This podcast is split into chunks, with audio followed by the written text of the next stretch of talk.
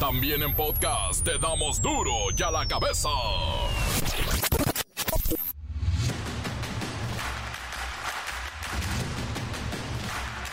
Martes 16 de enero del 2024. Yo soy Miguel Ángel Fernández y esto es duro y a la cabeza.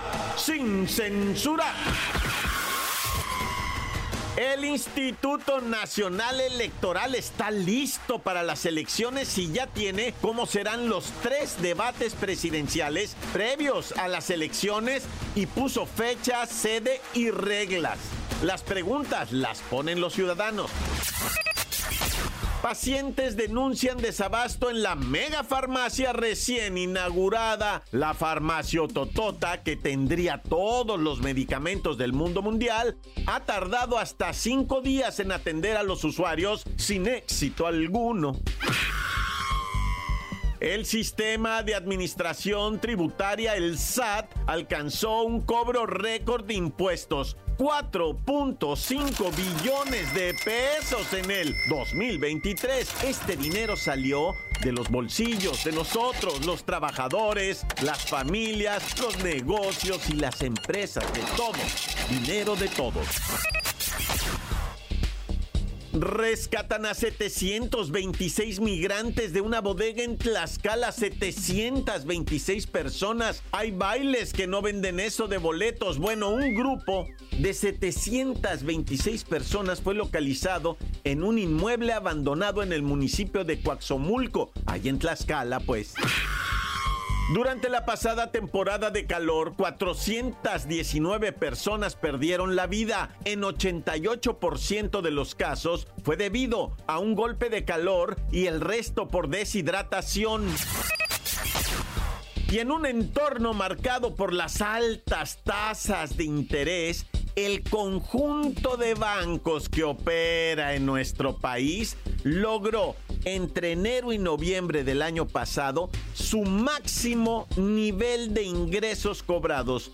Fueron históricos, así es que haciendo México millonaria la banca extranjera con sus tasas de intereses. El reportero del barrio presenta más crímenes y tiroteos en todo el país. La bacha y el cerillo ahora sí ya tienen todo listo para los playoffs de la NFL. Comencemos con la sagrada misión de informarle porque aquí no le explicamos las noticias con peras y manzanas, no, aquí las explicamos con huevos. Llegó el momento de presentarte las noticias como nadie más lo sabe hacer. Los datos que otros ocultan, aquí los exponemos sin rodeos. Agudeza, ironía, sátira y el comentario mordaz. Solo el duro y a la cabeza. ¡Arrancamos! El Instituto Nacional Electoral definió este lunes cuándo y dónde se llevarán a cabo los tres debates presidenciales entre abril y mayo, con los tres aspirantes presidenciales para este 2 de junio. Caramba, vamos con Inestasia. Hola Inestasia, buenas tardes. Buenas tardes a todos los que escuchan duro y a la cabeza. Les informo que, la Comisión Temporal de Debates del INE, aprobó realizar un primer debate el 7 de abril en la sede central del INE, en la Ciudad de México. Mientras que el segundo debate, será el 28 de abril en los estudios Churubusco. Y el tercer debate en el Centro Cultural Universitario Tlatelolco el 19 de mayo. Para el primer encuentro, el instituto recogerá preguntas de la ciudadanía en redes sociales, y para el segundo, las recopilará en plazas públicas. En el último debate, los tres candidatos podrán hacerse cuestionamientos de forma directa. A ver, este anuncio está ocurriendo justo cuando el jueves terminan las precampañas oficiales de los partidos que adelantaron los procesos internos y definieron ya desde hace algún tiempo, tiempo legal por cierto, a sus aspirantes. Morena ha presentado a Claudia Sheinbaum, la ex jefa de gobierno de la Ciudad de México. El Frente Amplio por México presenta a quien fuera entonces senadora Xochil Gálvez y ahora Movimiento Ciudadano que se dice estar entre el movimiento de Andrés Manuel López Obrador y pues la oposición, aparece el MC con el diputado Jorge Álvarez Maínez. Em, mm, sí, ah, pues mire, en los debates Álvarez Maínez tendrá la oportunidad de presentarse y que lo conozcamos un poco porque la verdad, o sea, ¿quién es? Pero a ver, Inestasia, dame más detalles de la elección del próximo 2 de junio, por favor. México tendrá las elecciones más grandes de su historia el 2 de junio de 2024, cuando más de 97 millones de mexicanos están llamados a renovar 20.375 cargos federales, incluyendo la presidencia, los 500 lugares de la Cámara de Diputados y los 128 del Senado, así como nueve gobiernos estatales. Wow, impresionante. Así es que campaña, campaña oficial arranca el primero de marzo. Ese es el periodo oficial eh, de las campañas. A partir del primero de marzo y por supuesto hasta el 2 de junio. Las noticias te las dejamos ir. y a la cabeza. El Servicio de Administración Tributaria, conocido con su alias de El SAT, pues le está metiendo la mano a los bolsillos de los mexicanos con más de 12 mil millones de pesos diarios a través del cobro, claro, de impuestos como tu ISR o el IVA que pagamos todos y también por ahí impuestos que se le cuelga a la gasolina, que al cigarro, que al refresco y a la comida chatarra. Pero el que sabe de esto es mi buen amigo Godínez. ¿Qué fue lo que informó hace unas horas el SAT respecto a su histórica recaudación del pasado y difunto 2023? Hoy te lo voy a explicar. Resulta que en el pasado 2023 se logró un récord histórico de 4 billones 517 mil millones de pesos en impuestos salieron de los bolsillos de los trabajadores, de las familias, de los pequeños negocios y empresas que operan en todo el país. Estamos hablando de un promedio 12.337 millones de pesos diarios en recaudación, con un saldo de más de 185.660 millones de pesos por quincena para las arcas del fisco. ¡Ay, ay, ay, Godines! La verdad, nunca lo habíamos visto de esa manera, recaudación diaria. 12.337 millones son cantidades, bueno, de las grandes, de las mil millonadas. Uy, además andan presumiendo que en el último año la recaudación alcanzó un crecimiento de 12.3% con un excedente de 705.210 millones de pesos que fueron utilizados para obras de infraestructura y financiamiento de los programas sociales de la 4T. Todo está muy bien, pero no podemos negar que la fiscalización esta es la gran arma secreta del SAT.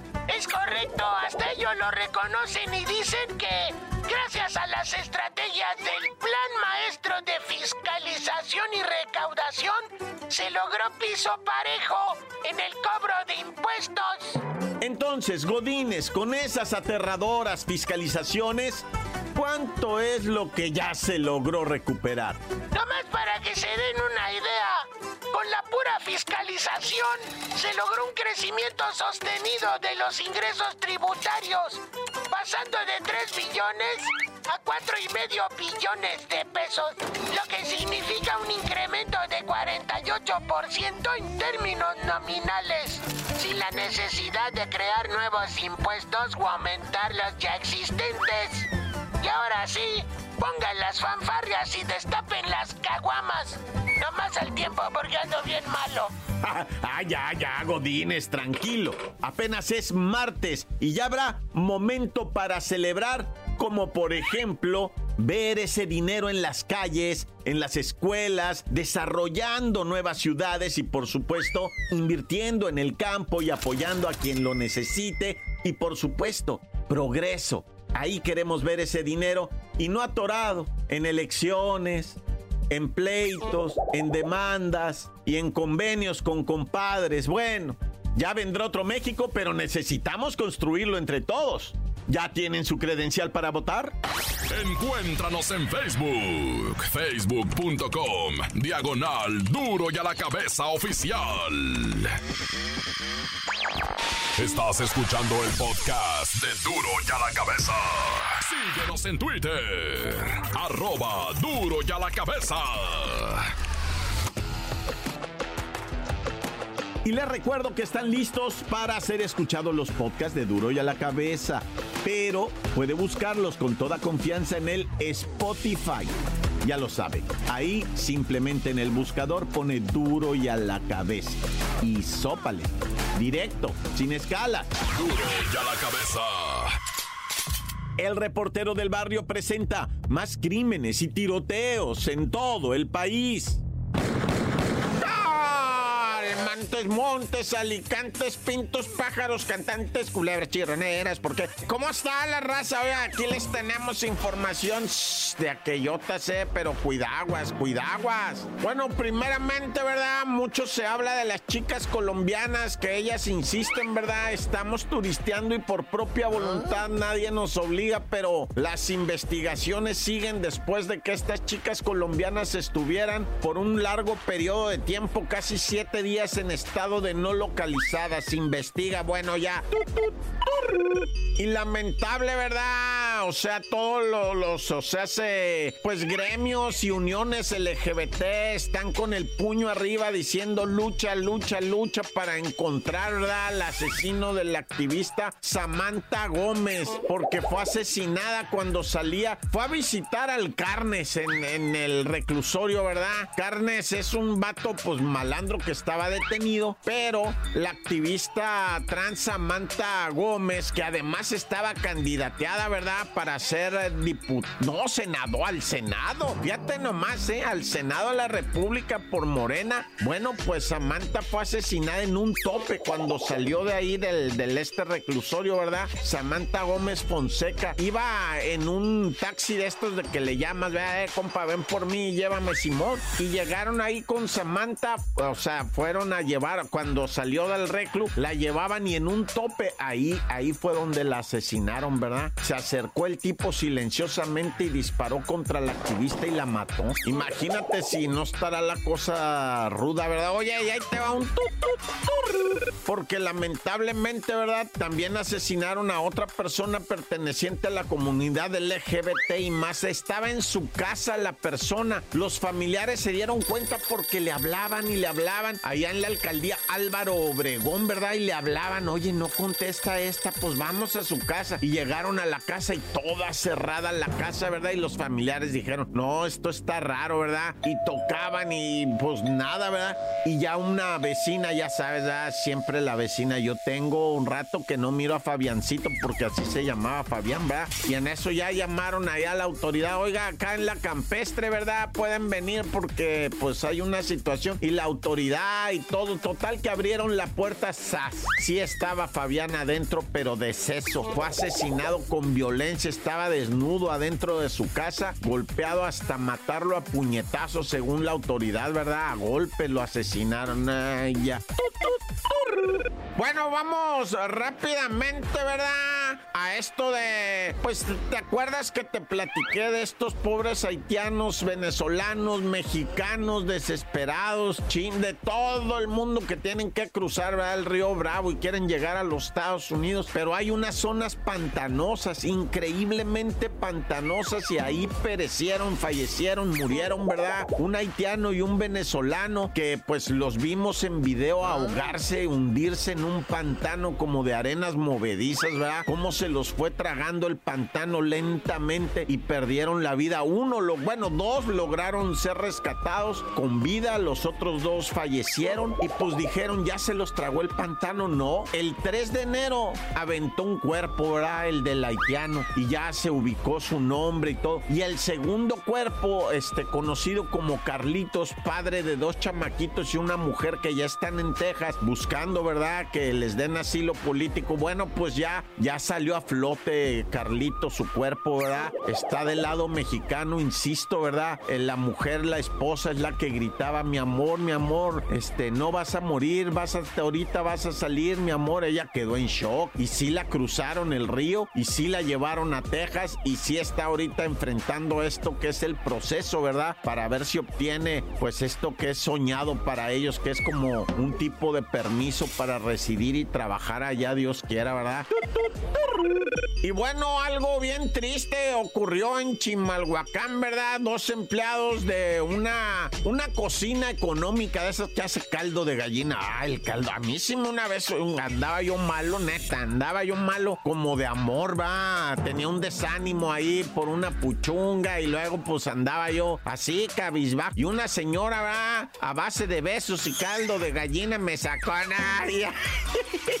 No, sí, con caldito de gallina. Diario me echaba yo un caldito de gallina y sentía como el alma va, me volvía al cuerpo y sí te saca, bueno, cada quien va. Pero fíjate, esto de, de, la neta, eh, pobrecitos los empleados de un caldo de gallina ahí en Chimalhuacán, los asesinaron y, los asesinaron en... Habían, o sea, estaba lleno eso de los caldos de gallina. Estaban los comensales cuando llegaron los asesinos, ¿va? Y traca, traca, traca, no, hombre, un gritadero, un corredero de gente. Pues qué terror ¿no? Que estés comiendo ahí, que lleguen con las armas, ya todo mundo come con un ojo levantado, ¿no? Estás cuchareando la sopa y el caldo de gallina, ¿no? Y con un ojo levantado, volteando para todos lados, ese que viene ahí caminando, ¿quién es? Ese que trae, eso se está moviendo raro, no, si anda uno paniqueado, ¿verdad? En el nombre sea de Dios, yo por eso, Dios conmigo y yo con él, Dios delante y yo tras de él. ¡Tan, tan! Se acabó corta. La nota que sacude.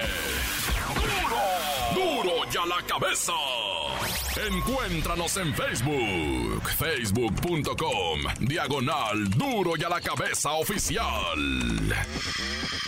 Esto es el podcast de duro y a la cabeza. La bacha y el cerillo ahora sí ya tienen todo listo para los playoffs de la NFL.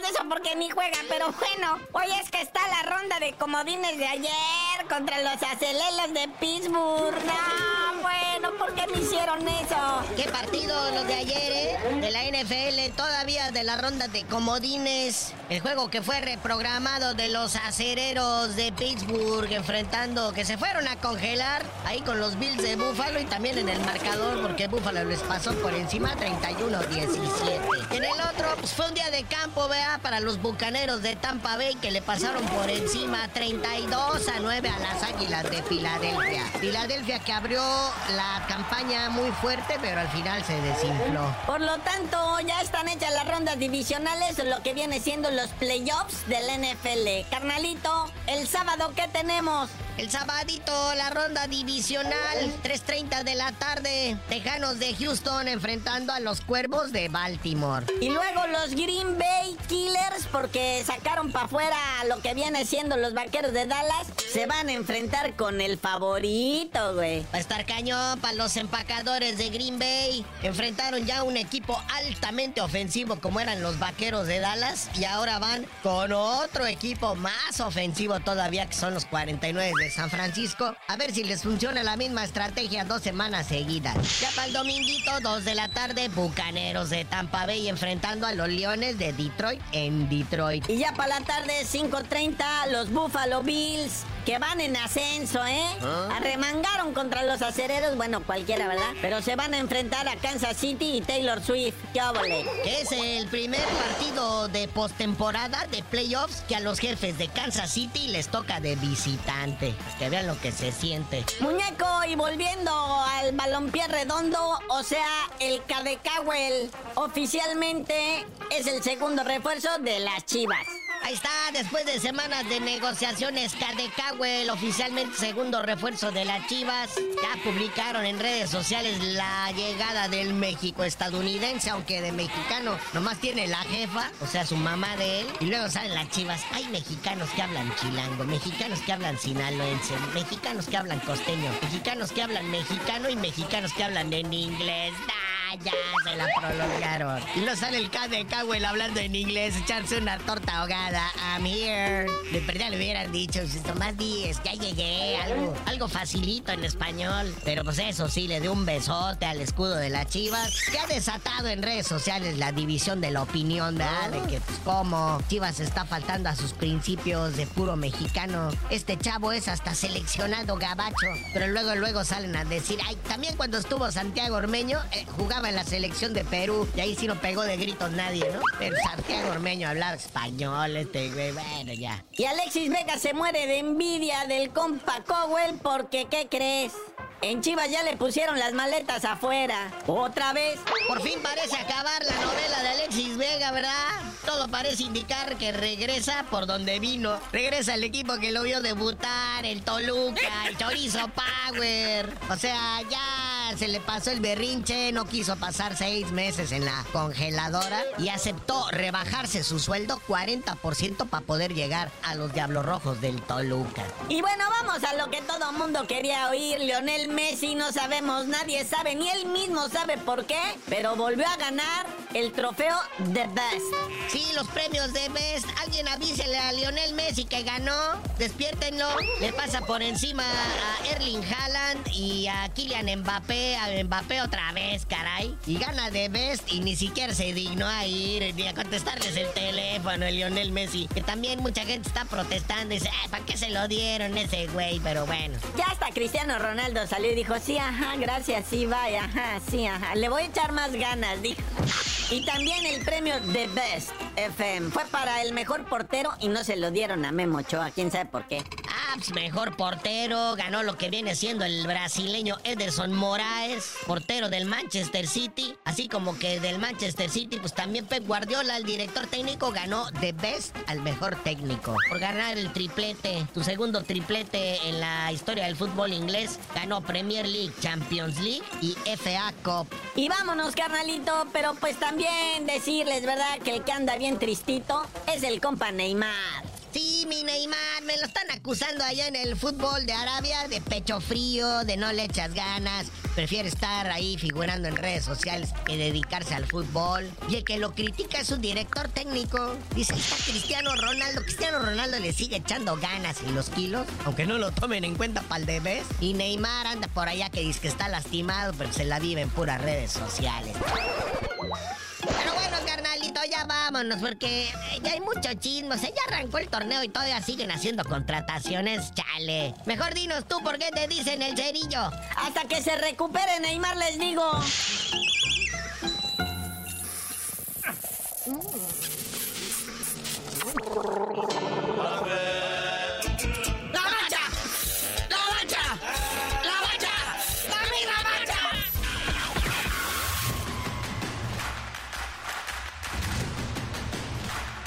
Por ahora hemos terminado. No me queda más que recordarles que en duro y a la cabeza no le explicamos las noticias con peras y manzanas, no. Aquí las explicamos con frío poquito, todavía poquito y viene más, ¿eh?